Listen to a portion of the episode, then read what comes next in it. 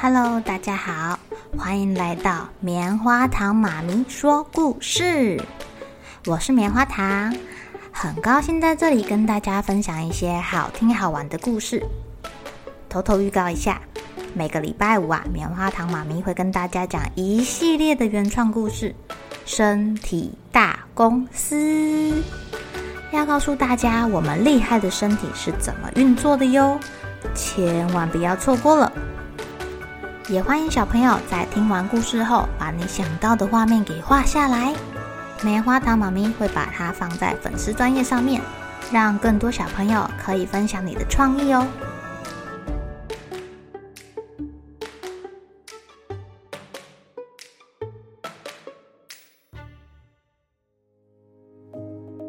Hello，亲爱的小朋友，今天过得怎么样呢？昨天我们听完了神奇的骨头汤，龙龙很孝顺呢。今天啊，我们再来听另外一个孝顺的故事，好吗？在很久很久以前，迦湿国和比提西国两国常常在打仗。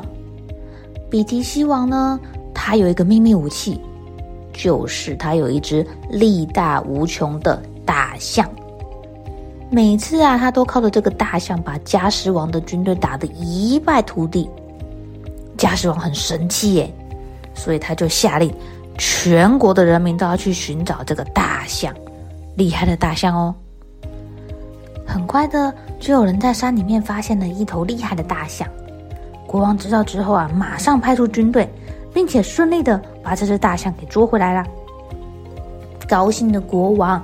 替这只大象盖了一间漂亮的屋子，地面铺上柔软的毯子，给它最好的食物，还请人家弹琴给它听呢。可是这只大象闷闷不乐的，它对国王给它的这一切无动于衷，甚至看起来有点哀伤。哎，不吃不喝不动。迦湿国王非常的着急，他问说。呃，你为什么不吃东西呢？难道是我的东西不好吃吗？还是你睡觉的地方不够柔软，不够舒服呀？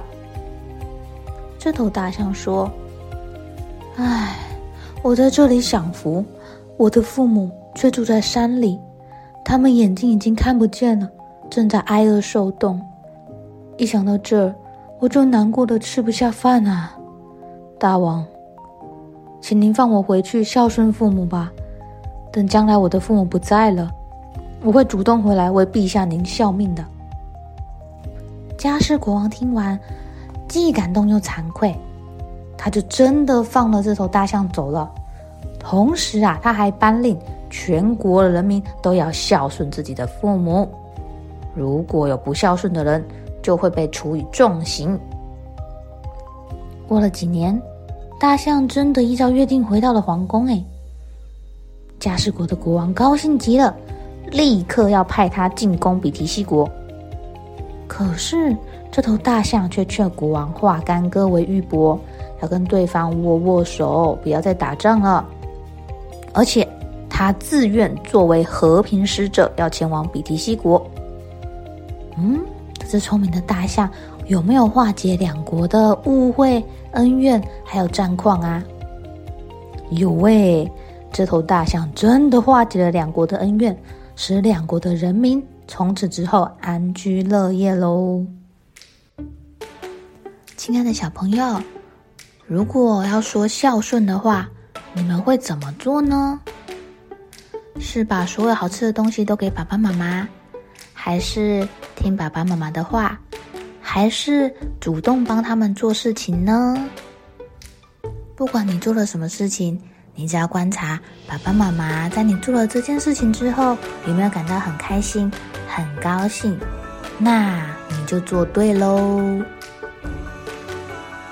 好了，小朋友该睡觉了，一起来期待明天会发生的好事情吧。